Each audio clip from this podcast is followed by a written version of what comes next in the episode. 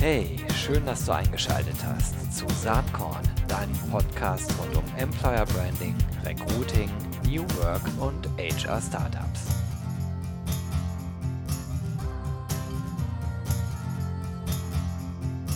Hallo und herzlich willkommen zum Saatkorn Podcast. Heute eins der interessantesten Themen, finde ich zumindest, äh, die, die gerade so aufploppen. Wer Saatkorn in letzter Zeit verfolgt hat, der hat auch schon mal was dazu gehört.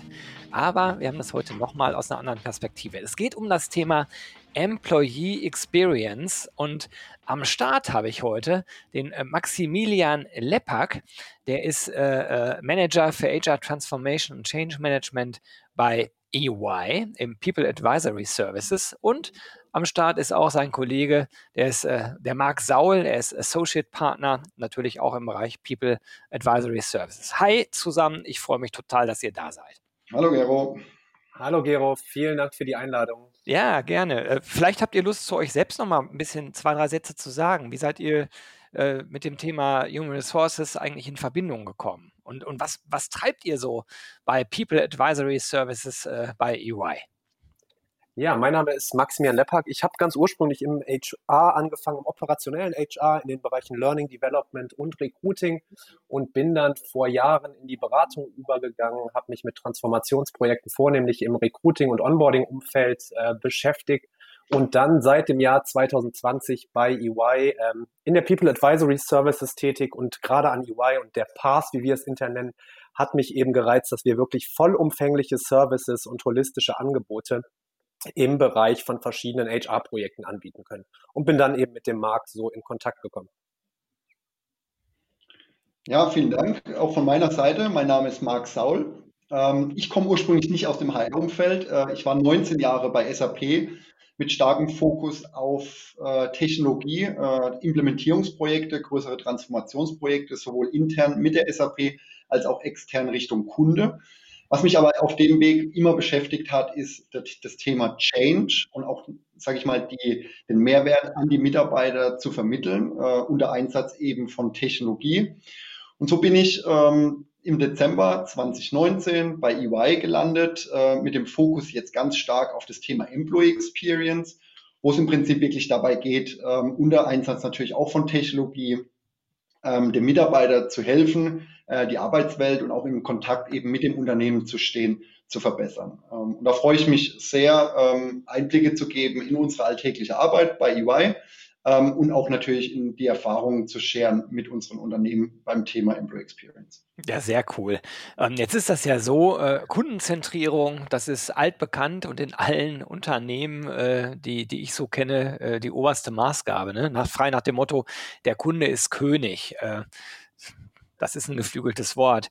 Aber wie steht es um die Aussage der Mitarbeiter, die Mitarbeiterin ist König oder Königin? Da, äh, lieber Gero, können wir momentan erste Tendenzen eben auch dahingehend erkennen, dass das Thema oder der Stellenwert der Employee Experience und somit auch der Aussage der Mitarbeiter oder die Mitarbeitenden sind Könige viel, viel verstärkter im Unternehmenskontext betrachtet wird. Es gibt jetzt, das können wir am Markt sehen, erste Stellen, die sich ausschließlich innerhalb von Unternehmen mit dem Bereich der Employee Experience beschäftigen. Es gibt strategische Maßgaben, die teilweise von der Unternehmensführung in dem Bereich vorgegeben werden und auch, wie es schon lange der Fall ist, gerade im Bereich der Customer Experience, Experience gibt es auch Budgets für den Bereich. Allerdings, und in dem Themenbereich beschäftigen Marc und ich uns jetzt seit äh, mehreren Wochen, die Messung der Employee Experience. Das ist wirklich ein ganz, ganz neues Thema, was jetzt vermehrt betrachtet wird. Ja, sehr cool. Lass, lass uns mal schrittweise vielleicht vorgehen. Vielleicht äh, könnt ihr nochmal sagen, was ihr äh, im Bereich People Advisory bei EY, also unter Employee Experience, versteht. Vielleicht habt ihr sogar eine Definition am Start. Genau. Ja, also die Bezeichnung Employee Experience ist ja momentan in aller Munde und wird aktuell auch sehr inflationär genutzt und ist sicherlich eines der aktuell meist genutzten Schlagwörter in der HR-Welt. Ähm, wir bei EY, wir bündeln unter dem Begriff Employee Experience alle Berührungspunkte eines Mitarbeiters mit seinem Unternehmen. Also konkret alle Erfahrungen, die er mit seinem Unternehmen macht. Typischerweise gliedern wir das in unterschiedliche Phasen entlang des Prozesses Hire to Retire. Also von der Einstellung eines Mitarbeiters im Unternehmen bis hin zum Ausscheiden des Mitarbeiters aus dem Unternehmen. Also ein wichtiger End-to-End-Prozess, ne? Ganz genau, Gero. Also wirklich end-to-end -end zu schauen, wo sind die Berührungspunkte des Mitarbeiters mit seinem Unternehmen. Wissentlich, dass natürlich auch der Prozess Hire to Retire dann nur eingeschränkt ist. Natürlich macht ein Mitarbeiter auch bereits vor der Einstellung Erfahrungen mit seinem Unternehmen. Sowohl auch, dass ein Mitarbeiter oder auch ein Ex-Mitarbeiter weiterhin Erfahrungen mit seinem bisherigen Arbeitgeber macht. Das heißt, generell gliedern wir das in verschiedene Phasen. Ähm, vielleicht gehe ich ganz kurz mal durch diese Phasen durch weil das macht es dann am Ende ein bisschen greifbarer, auch wie wir Employee Experience in, äh, in Summe bei uns auch gliedern. Ja, gerne. Typischerweise starten wir mit der Recruiting-Phase, also welche Erfahrungen der Mitarbeiter während seiner Suche nach dem Arbeitgeber macht. Hierbei geht es stark um Themen ähm, wie Vermarktung des Unternehmens, das Branding, bis hin zu den Erfahrungen während dem Bewerberprozess und, und dann im Prinzip auch der Nachverfolgung des Unternehmens mit dem Mitarbeiter. Daraufhin folgt die Einführungsphase, also auch typischerweise Onboarding-Phase genannt, also alle Erfahrungen, die der Mitarbeiter in den ersten 100 Tagen macht. Das heißt, wie wird er aufgenommen, wie wird er eingelernt, wie wird er betreut. Also auch eine wirklich sehr wichtige Phase, um dann auch die Grundlage für, für alle weiteren Phasen zu schaffen. Danach kommt die Entwicklungsphase. Hier geht es darum, wie dem Mitarbeiter Karrierewege aufgezeigt werden, aber ihm auch Möglichkeiten gegeben werden, sich weiterzuentwickeln, Lernmöglichkeiten im Unternehmen ähm, anzubieten, um im Prinzip am Ende auch wirklich vorwärts zu kommen und auch in seine eigenen Erwartungen im Unternehmen zu erfüllen. Daraufhin folgt die Haltephase. Ähm, hierbei geht es darum, ähm, alle Berührungspunkte, die der Mitarbeiter mit seiner Führungskraft zu bündeln. Also auch Themen rund um Kommunikation, rund um Themen wie Performance-Feedback-Gespräche, aber auch Themen wie Promotion und auch Vergütung. Und dann abschließend, die letzte Phase ist wirklich dann auch die Austrittsphase. Das heißt, hier geht es darum, den Mitarbeiter entsprechend aus dem Unternehmen zu verabschieden und auch nach seinem Austritt über, sage ich mal, Alumni-Initiativen weiterhin ähm, den Mitarbeiter oder den Ex-Mitarbeitern äh, für das Unternehmen weiterhin zu begeistern und ihn vielleicht auch als Botschafter zu nutzen. Das sind mal, sage ich mal, die Phasen, wie wir sie gliedern und wir sammeln an der Stelle natürlich auch sehr, sehr viel Berührungspunkte ein, machen auch Erfahrungen mit anderen Unternehmen und stellen, versuchen da natürlich als EY uns ähm, zu positionieren im Sinne von, dass wir dem Unternehmen äh, und den, den Mitarbeitern helfen wollen, diese Erfahrungen zu verbessern. Hm. Wenn man sich das so anhört, dann ist es natürlich extrem umfassend. Und ähm, jetzt könnte man sagen, ja, ist ja alter Wein in neuen Schläuchen, musste sich da nicht mhm. irgendwie immer schon HR drum kümmern, dass es den Mitarbeitern gut geht. Aber ich, so wie ich euer Konzept oder das Konzept Employee Experience verstehe, geht es ja weit darüber hinaus. Also es geht nicht nur um ein sich kümmern, es geht wirklich um die Erfahrung, um die Zufriedenheit der Mitarbeiterinnen und Mitarbeiter. Und wenn man dann ein bisschen länger drüber nachdenkt, dann stellt man ja fest, mhm. dass das nicht nur mit der traditionellen Personalabteilung Schnittstellen hat, sondern mit ganz, ganz vielen anderen Bereichen. Ne? Da fällt mir ein IT, da fällt mir das Facility Management ein, ähm, da, da, fallen mir äh, bis hin zu Sales-Themen äh, ein, die technische Infrastruktur, Data Analytics etc. pp. Also da gibt es ja Schnittstellen in nahezu jedem Bereich einer Organisation.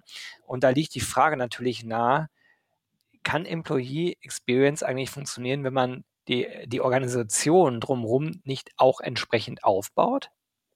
Genau. Und ich finde am einfachsten noch, der Marc hat gerade ganz schön die Phasen beschrieben, aber die Employee Experience lässt sich eigentlich an einem klassischen Tagesablauf von einem Mitarbeiter am besten erklären. Mhm. Gero, wie du auch sagtest, es sind verschiedene Komponenten kultureller Natur, technologischer Natur als auch physischer Natur. Und die Employee Experience beginnt eigentlich jeden Morgen dann zukünftig hoffentlich wieder ab Verlassen der Haustür wie weit ist meine Arbeitsstrecke? Wie flexibel ist überhaupt unser Homeoffice-Konzept? Es gibt Homeoffice-Konzepte, wo gesagt wird, ich kann jeden Freitag Homeoffice machen. Ist das noch flexibel? Dann die nächste Situation, ich komme bei der Firma an. Wie gestaltet es sich um die Parkplatzsituation? Muss ich vielleicht nochmal 15 Minuten ums Gebäude fahren? Dann komme ich natürlich schon mit einer ganz, ganz anderen Einstellung und Motivation morgens an den Arbeitsplatz. Am Arbeitsplatz geht es dann direkt weiter, technologischer Natur. Wie steht es um unsere IT-Hardware? Das heißt, wie lange benötigt mein Rechner? Es gibt teilweise noch die Fälle, wo man ähm, 15 Minuten erstmal einen Kaffee trinken kann, bis sämtliche IT-Systeme hochgefahren werden und spielt sich dann weiter über verschiedene Softwareprozesse. Sind digitalisierte Prozesse, werden sie wirklich als einfach wahrgenommen von den Mitarbeitenden oder ist es dann doch immer noch der gängige Weg, nee, ich kenne noch meinen Ansprechpartner zum Beispiel in der Personalabteilung und schreibe eine kurze E-Mail, weil eben verschiedene Prozesse, welche versucht wurden zu digitalisieren, ja gar nicht mitarbeiterfreundlich und mitarbeiterzentriert äh, digitalisiert wurden am Ende. Ja, du äh, hast jetzt sozusagen äh, sehr schön plastisch dargestellt, was ich vorher ein bisschen abstrakter formuliert habe. Also diese vielen Schnittstellen und Bezugspunkte. Und die Frage ist ja vielleicht, wie man von einer Organisation, äh, die typischerweise jetzt Employee Experience in dem Ausmaß, wie wir es hier gerade diskutieren, gar nicht äh, implementiert hat, wie man äh, eigentlich das Change dahin schafft, dass man wirklich so aufgestellt ist. Und da, da stelle ich mir eigentlich vor, dass, äh, dass das ein riesengroßes Organisationsentwicklungsthema ist äh, und eigentlich erfordert, dass ein, gesamte, ein gesamtes Unternehmen sich entsprechend wirklich umstellt. Oder sehe ich das Thema gerade zu groß? Aus meiner Sicht oder aus unserer Sicht auch, ich glaube, da kann ich auch für den Markt sprechen, ist das ein Thema, was von Seiten der Unternehmensführung auch mitgetragen werden muss. Also das muss ein Top-Prio-Thema sein und kann nicht länger nur als reines und klassisches HR-Thema betrachtet werden. Ähm, wir sprechen immer darüber, ja, HR setzt die Rahmenbedingungen. HR kann zum Beispiel äh, Regelungen bezüglich flexibler Arbeitszeiten ausformulieren und die Leitplanken bieten. Aber, und jetzt kommt der wichtigste Punkt, die Employee Experience ist auch ein ganz, ganz starkes Thema, was von den Führungskräften im Unternehmen eben mitgetragen wird, weil mhm. für die Ausgestaltung der von HR gesetzten Regeln sind am Ende dann die Führungskräfte verantwortlich oder sogar die erweiterten Teammitglieder.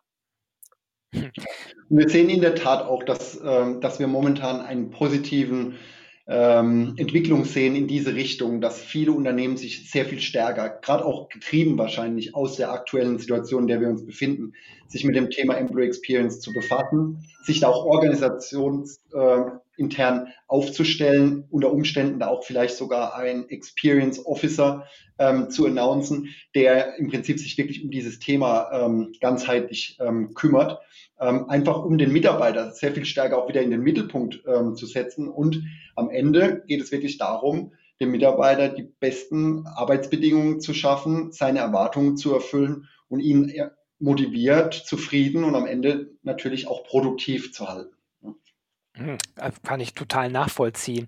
Ähm, jetzt stellen wir uns einfach mal vor, ich wäre äh, ein mittelständisches äh, äh, Unternehmen, ich wäre der CEO und würde sagen, hey, EY könnte uns doch helfen, die Organisation äh, umzubauen, so äh, dass Employee Experience tatsächlich im Fokus steht. Wenn ich, mhm. wenn ich ein bisschen progressiv denke als CEO, dann mache ich das ja nicht aus Lust an der Freude, sondern ich mache das, weil ich mir davon am Ende äh, eine bessere Marktposition äh, erhoffe und am mhm. Ende auch mehr erhoffe, dass, äh, wenn ich sehr zufriedene Mitarbeiter habe, die Kunden vielleicht auch noch zufriedener werden, ergo mehr gekauft wird und damit meine betriebswirtschaftlichen Kennzahlen nach oben gehen. Ist das so eine typische, äh, so ein typisches Denkmuster oder gehen mit mir gerade die Pferde durch? Das ist aus unserer Sicht ein klassisches Denkmuster. Äh, da stimme ich dir vollumfänglich zu, weil wenn wir mit dem äh, Thema der Employee Experience pitchen etc., ist natürlich die zentrale Frage auch immer, ja, welchen Mehrwert bietet sich äh, dem Unternehmen denn überhaupt mit einer Auseinandersetzung und der Ergreifung von verschiedenen Initiativen? Ein Punkt, den du ähm, bereits angesprochen hast, ist natürlich auch der immer verbreitete Punkt der Customer Experience. Unternehmen mit einer positiv beurteilten Employee Experience, es gibt einzelne Statistiken, ähm, zeigen zum äh, Beispiel eine 81 Prozent höhere Kundenzufriedenheit im Vergleich zu Unternehmen, welche sich nicht mit ähm, dem Thema der Employee Experience auseinandersetzen. Das ist jetzt gerade eine zuletzt veröffentlichte Studie. Aber viel, viel weiter noch, es sind natürlich auch erstmal Produktivitätsvorteile zu generieren wenn ich mich aktiv mit der Employee Experience auseinandersetze. Ich kann mich viel, viel besser für den War for Talents, wenn man ihn denn dann noch so nach wie vor sieht, auseinandersetzen. Ähm, ich nehme eine enorme Steigerung meines Employer Brands vor. Dadurch, das sagte der Marc ja eben, wenn ich zum Beispiel ein Alumni-Portal schaffe, kreiere ich ja ganz, ganz viele verschiedene Brand Ambassadors, die dann über quer über die äh, verschiedenen Regionen auch weiter für mich noch als Arbeitgebermarke werben etc. Also es sind verschiedene Vorteile, die sich bieten, äh, häufig quantifizierbar, aber auch natürlich viele nicht quantifizierbare Vorteile. Ganz genau. Vielleicht hier auch nochmal ergänzen. Also der Max hat es ja gesagt, es ist statistisch bewiesen, dass Unternehmen, die in EX, also Employee Experience, investieren und nachhaltig es auch schaffen, EX in ihrem Unternehmen zu steigern, dass diese profitabler sind. Es besteht auch eine Korrelation und das äh, sind wir eben auch als EY sehr interessiert, da auch eine Korrelation darzustellen zwischen Employee Experience und Unternehmenserfolg. Und für uns als EY ist es von zentraler Bedeutung, diese Verbindung eben auch aufzuzeigen. Also zwischen auch diesem Employee Experience, diesen Invests und Finanzkennzahlen wie Umsatz, Gewinn, Kosten. Ja, um dann im, im Prinzip auch diesen Invest zu rechtfertigen. Vielleicht da an der Stelle auch zwei Beispiele, um das einfach auch griffig zu machen. Ähm, das heißt, ein Invest in EX beispielsweise erhöht die Mitarbeiterbindung. Das kann auf verschiedenen Wegen äh, äh, stattfinden und eine, eine stärkere Mitarbeiterbindung verringert natürlich am Ende dann auch die Fluktuation. Und durch eine verringerte Fluktuation haben wir geringere Kosten ähm, in jeglicher Art, sei es bei der Personalbeschaffung oder eben im Prinzip auch darin, dass wir eben auch verlorenes Know-how oder, oder Know-how nicht verloren gehen lassen ähm, und Talente nach wie vor langfristig auch an uns halten und somit eben auch produktiv bleiben und die Produktivität dadurch auch steigern können. Ein anderes typisches Beispiel, wo wir diese Korrelation aufzeigen, ist ein Invest in eine X erhöht auch die Motivation des Mitarbeiters und somit natürlich auch direkt die Produktivität. Und Motivation kann auf unterschiedlichen Wegen erhöht werden und ist natürlich auch mitarbeiterspezifisch. Das muss man an der Stelle natürlich auch sagen. Aber häufig geht es dabei um das Aufzeigen von Karrierewegen, Trainings, Weiterbildungsmaßnahmen, aber auch um Kommunikation und Wertschätzung, Wertschätzung über das Management. Und das sind nur zwei Beispiele, um diese Verknüpfung aufzuzeigen. Aber ich glaube, für mich persönlich ist es sehr, sehr wichtig, dass man diese Quantifizierung von solchen Anstrengungen ähm, aufzeigt, um am Ende wirklich auch diesen Invest zu rechtfertigen. Naja, auf jeden Fall. Ne? Wenn wir zurück jetzt in unser kleines Rollenspiel gehen, ich bin nach wie vor äh, Geschäftsführer eines mittelständischen Unternehmens, würde ich ja jetzt sagen, okay, verstehe ich, interessant, eure Studien und eure Statistiken.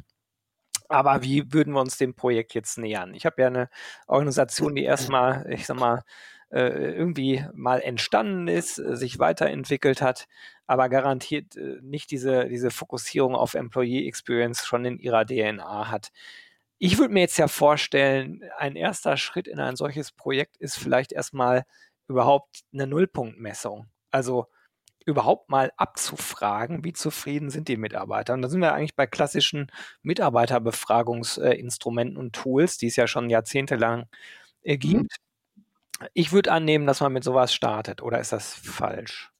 Das, das ist komplett richtig, äh, Gero. Und man muss sich einen Punkt äh, vor Augen führen. Jedes Unternehmen hat bereits eine vorliegende Employee Experience. Wenn auch nicht immer eine sichtbare oder eine transparente, aber eine Employee Experience ist jetzt nichts, was man von Grund auf nochmal schaffen muss. Sie ist bereits in jedem Unternehmen existent. Und wir nähern uns eben gemeinsam mit den Kunden ähm, dem Thema an. Wie du schon sagtest, wir versuchen Transparenz zu schaffen. Und das geht am besten, indem wir auf die Mitarbeiter hören und den Mitar die Mitarbeiter zu Wort kommen lassen in dem Kontext. Welche Erfahrungen haben die Mitarbeiter gemacht? Was sind aus Sicht der Mitarbeiter die Alleinstellungsmerkmale des Unternehmens?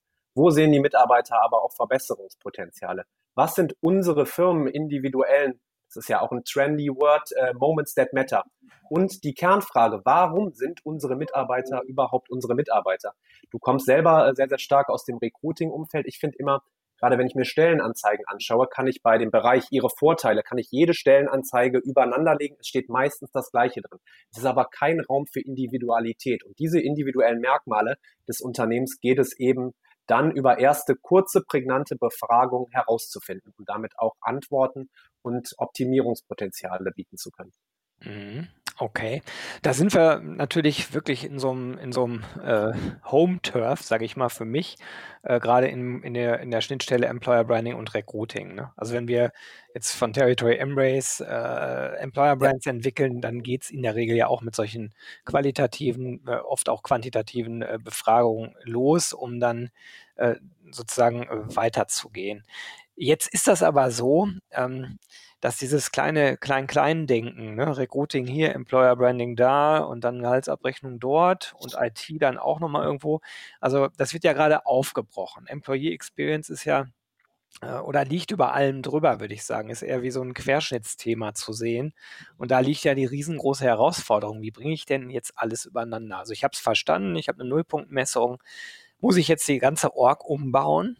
Muss ich, muss ich vielleicht sicherstellen, dass wo früher jemand nur für HR verantwortlich ist, ich eigentlich jemanden brauche, der für HR, Immobilienmanagement, ähm, für all die Employee Experience Schnittstellenthemen äh, gebündelt verantwortlich ist und muss ich dann nicht sehen, dass die verschiedenen Abteilungen, die oft wenig bis gar keine Bezugspunkte zueinander hatten, viel mehr miteinander sich austauschen. Wie ist das? Ja, das ist eine zentrale Frage. Und ähm, natürlich, das Thema Employee Experience ist sehr breit und wir haben es ja auch eingangs äh, mit der Definition äh, schon mal dargestellt, wie sich es auch in Phasen unterteilen lässt, welche Bedeutung das einnehmen kann. Und ja, in der Tat kann das Thema natürlich sehr in, in diesen Fachbereichen dann auch entsprechend aufgehen. Aus unserer Sicht im ersten Schritt geht es wirklich darum, Transparenz erstmal zu schaffen über alle Berührungspunkte zwischen Unternehmen und Mitarbeiter. Und das wirklich jetzt nicht nur aus der HR-Brille gesehen, sondern wirklich auch ähm, in den einzelnen Fachbereichen. Da kann es natürlich von Unternehmen zu Unternehmen oder auch eben von Mitarbeiter zu Mitarbeiter sehr viel unterschiedliche ähm, Sichtweisen Weisen geben. Aber im ersten Schritt wirklich diese Transparenz zu schaffen, wo habe ich überhaupt diese Berührungspunkte. Im nächsten Schritt gilt es zu überlegen, was sind wirklich die entscheidenden ähm, Momente, auf die es wirklich am Ende auch ankommt. Ähm, und die können auch natürlich von Mitarbeiter zu Mitarbeiter sehr unterschiedlich sein. Das heißt, ein Vertriebler hat vielleicht ganz andere Erwartungen an sein Unternehmen, wie beispielsweise ein Entwickler. Und da gilt es auch natürlich, diese Transparenz zu schaffen auf Mitarbeiterebene. Ähm, und ähm, es gilt natürlich auch, dieses regelmäßig einzuholen mit, ähm, und sich da auch regelmäßig mit seinen, äh, mit seinen Mitarbeitern auszutauschen. Ähm, da gilt es natürlich dann auch entsprechend, äh, sich zu fokussieren, entsprechend dem, was auch eingesammelt ist. Und ähm, Gero, du hattest auch anges äh, angesprochen, es gibt heute natürlich schon sehr gute Tools, um dieses Feedback einzusammeln, um diese auch auswertbar zu machen. Ähm, Wichtig an der Stelle ist wirklich dann auch die Übersetzung der Erkenntnisse in konkrete Handlungsanweisungen. Also wirklich dann auch zu sagen, was muss ich tun? Und da dann auch entsprechend die Fachbereiche in die Verantwortung zu nehmen, auch die Manager in die Verantwortung zu nehmen, diese Handlungen entsprechend dann auch um, umzusetzen. Da liegt die Rolle häufig nicht am Ende in einer HR-Abteilung, sondern gliedert sich dann eben auch in die einzelnen Fachbereiche auf die Manager-Ebene, ähm, diese Dinge dann auch entsprechend an seine Mitarbeiter zu übertragen und dann auch entsprechend umzusetzen. Mhm. Was ich an dem Thema auch so spannend finde, und das habt ihr beide eben schon angedeutet, das ist ja das Thema Individualisierung. Wir leben in einer Zeit, wo immer mehr, auch durch die technologische Entwicklung, äh, es möglich ist, das Leben, auch das Arbeitsleben sehr, sehr individuell zu gestalten. Das ist mhm. natürlich äh, mal wieder so, so ein Satz, äh, wo jetzt viele aufschreien, die äh, in gewerblichen Produktionsprozessen unterwegs sind. Da, äh, die, die habe ich jetzt vielleicht gerade gar nicht so im Fokus, aber da, wo es um Wissensarbeit geht, da, da ist ja eine immens hohe Flexibilität. Und worauf ich hinaus will, ist, dass es ja wahrscheinlich die Employee Experience gar nicht gibt sondern jeder Mensch hat seine eigene mhm. Arbeitszufriedenheit, äh, Arbeitserfahrung. Äh, die, die Mutter beispielsweise, die äh, halb, halbtags arbeitet, oder ich könnte auch sagen, der Vater, der von mir aus halbtags arbeitet, ähm, äh, der hat eine ganz andere ähm, äh, Bedürfnislage als jemand, der im Sales sowieso den ganzen Tag unterwegs ist äh, wenn nicht gerade Corona ist, ähm, als vielleicht jemand äh, wie bei euch in der Beratung, ähm, der auf Kundenprojekten ist und eben gar nicht so oft im eigentlichen Unternehmen zu Hause ist. Also das ist ja extremst unterschiedlich. Kann man dann überhaupt von der Employee Experience sprechen? Nein, das, das, äh, wie du eingangs sagtest, das, das kann man eben nicht. Und das hat sich jetzt auch gerade bei uns wieder in einem interessanten Projekt gezeigt, wo wir äh, virtuelle Onboarding-Ansätze und somit die Onboarding-Experience gestaltet haben.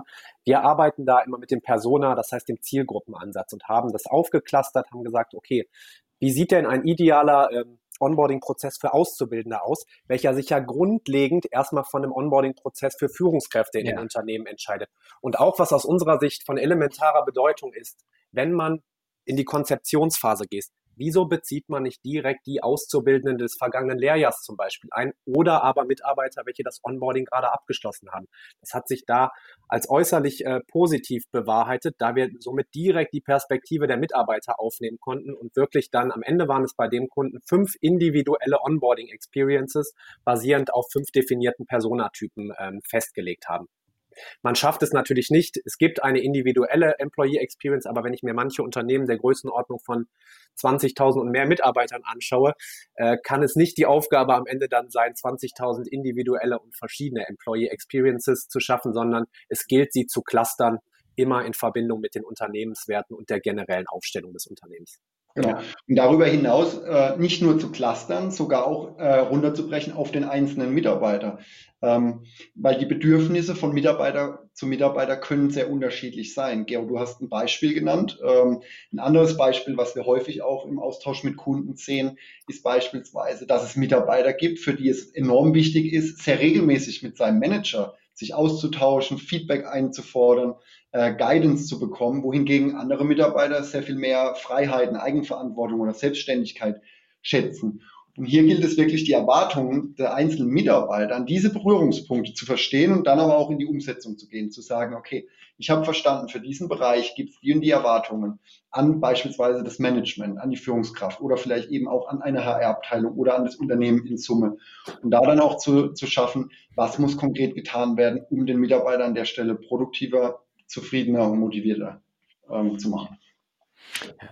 Super, äh, spannendes Thema. Ähm, wenn jetzt der eine oder die andere Saatkorn-Hörer, Hörerin sagt, äh, super, da, da möchte ich jetzt mehr erfahren äh, über das Thema Employee Experience. Cool, dass das so angeschnitten wurde. Gibt es irgendein Buch, ein Fachbuch oder gibt es vielleicht äh, irgendwas, was ihr als Inspirationsquelle empfehlen könnt? Also eins meiner liebsten Werke in dem Bereich ist ja auch eigentlich ein Vordenker in dem Bereich ist äh, Jacob Morgan und da äh, das Buch Employee Experience Advantage sehe ich als elementares Werk in, in dem Bereich an und kann ich nur wärmstens empfehlen. Okay, das nehme ich auf jeden Fall in die Show Notes mit auf. Danke für den Tipp. Und ja, so als letzte Frage, wir biegen schon leider auf die Zielgerade ein. Wie nehmt ihr denn eure eigene Employee Experience bei EY wahr? Fangfrage, aber vielleicht könnt ihr dazu was sagen. Ist das schon so individualisiert oder wie, wie läuft es bei euch? Ähm, ich kann da noch aus, aus dem, ein wenig aus dem Nähkästchen plaudern, da mein Onboarding ja auch noch im letzten Jahr stattgefunden hat. Und für mich beginnt die Employee Experience eigentlich, sobald ich die Karriereseite meines potenziellen zukünftigen Arbeitgebers aufsuche. Und ein Punkt, das sehen wir auch, das sehe ich im Freundes- und Bekanntenkreis auch, ähm, wir haben in Deutschland häufig sehr, sehr lange Kündigungsfristen von drei, teilweise sechs Monate bei Fachspezialisten häufig passiert zwischen der Vertragsunterzeichnung und dem ersten Arbeitstag gar nichts mehr. Das heißt, es besteht keinerlei persönliche Bindung mehr. Und da äh, habe ich es wirklich bei EY sehr, sehr positiv wahrgenommen, dass äh, von meiner Vertragsunterzeichnung bis zum ersten ähm, Arbeitstag wirklich in zweiwöchigen Abschnitten immer der persönliche Austausch stattgefunden hat.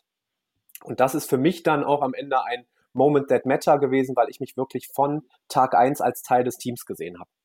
Ja, das super, Maximilian. Marc, ja. hast du auch irgendwie einen Kommentar dazu? Ja, also sicherlich ähm, macht man natürlich intern auch seine entsprechenden Erfahrungen und wir wollen natürlich auch äh, versuchen, mit unserer eigenen Story, natürlich mit unseren eigenen Erfahrungen auch Richtung Kunde ähm, ähm, uns mitzuteilen und natürlich auch aussagekräftig zu sein. Ähm, und da geht es nicht nur darum, sage ich mal, um ähm, welche Erfahrung macht der einzelne Mitarbeiter mit seiner Führungskraft, sondern am Ende geht es ja auch um die Erfahrung mit einzelnen Prozessen, mit den einzelnen Tools, Technologien, gerade jetzt auch in unserer Zeit. Welche Kollaborationstools äh, stellt mein Unternehmen mir an die Hand, um weiterhin mit meinen Mitarbeitern, mit meinen Führungskräften, mit dem Unternehmen in Kontakt zu bleiben? Welche Art von Kommunikation bietet mein Unternehmen, um äh, nach wie vor, sage ich mal, auch im Bilde zu sein, was ich äh, im Unternehmen tut. Das sind alles entscheidende Faktoren, die zu berücksichtigen sind. Ähm, und am Ende, klar geht es für uns und vielleicht auch nochmal von mir ergänzend äh, in Bezug auf die Frage Richtung Tipp. Äh, es ist von zentraler Bedeutung, seinen Mitarbeitern zuzuhören, alles, auch alles zu versuchen, um sie zu verstehen, was sie bewegt, welche Erwartungen sie haben, welche Erfahrungen sie gemacht haben. Und das eben im Prinzip auf allen Ebenen, sei es prozessual, technologisch, oder eben auch ähm, Mitarbeiter zu Mitarbeitererfahrung. Und vielleicht abschließend auch noch an der Stelle zu sagen, das Potenzial, welches wir auch gerade im Markt sehen, das ist riesig. Ähm, wir sehen häufig, gerade im privaten Umfeld, sei es beim Autofahren oder beim Online-Einkaufen, bereits sehr viele solche Automatismen, solcher Unterstützungen durch künstliche Intelligenz oder wo auch immer. Wenn wir dann aber eben auch jetzt hier natürlich bei EY und auch bei, im Austausch mit anderen Unternehmen uns austauschen, sehen wir, dass das häufig im, auf, beim Arbeitsplatz ähm, vermisst wird, ähm, diese Art von Automatismen, diese Art von Unterstützung. Ähm, und dann am Ende eben auch andere Erfahrungen ähm, am Arbeitsplatz machen. Wir als EY, wir wollen dabei helfen, sag ich mal, die Arbeitswelt, die Prozesse, das Miteinander, die Erfahrungen, die ein Mitarbeiter mit seinem Unternehmen macht, stetig zu verbessern durch das Thema Employee Experience. Das ist äh, ein gutes Schlusswort. Äh, Maximilian und Marc, ich danke euch ganz herzlich, dass ihr euch Zeit genommen habt, über dieses spannende Thema äh, hier äh, zu sprechen. Und ja, schauen wir mal, wie sich das Themenfeld Employee Experience in den nächsten ähm, Jahren entwickeln wird. Ich bin mir ganz sicher, getrieben durch Digitalisierung und Demografie, äh, wird das ähm, sicherlich eines der Top-HR-Themen schlechthin sein. Ganz, ganz herzlichen Dank an euch beide und bis bald. Vielen Dank auch für die Einladung. Ciao, bis bald, Gero. Tschüss.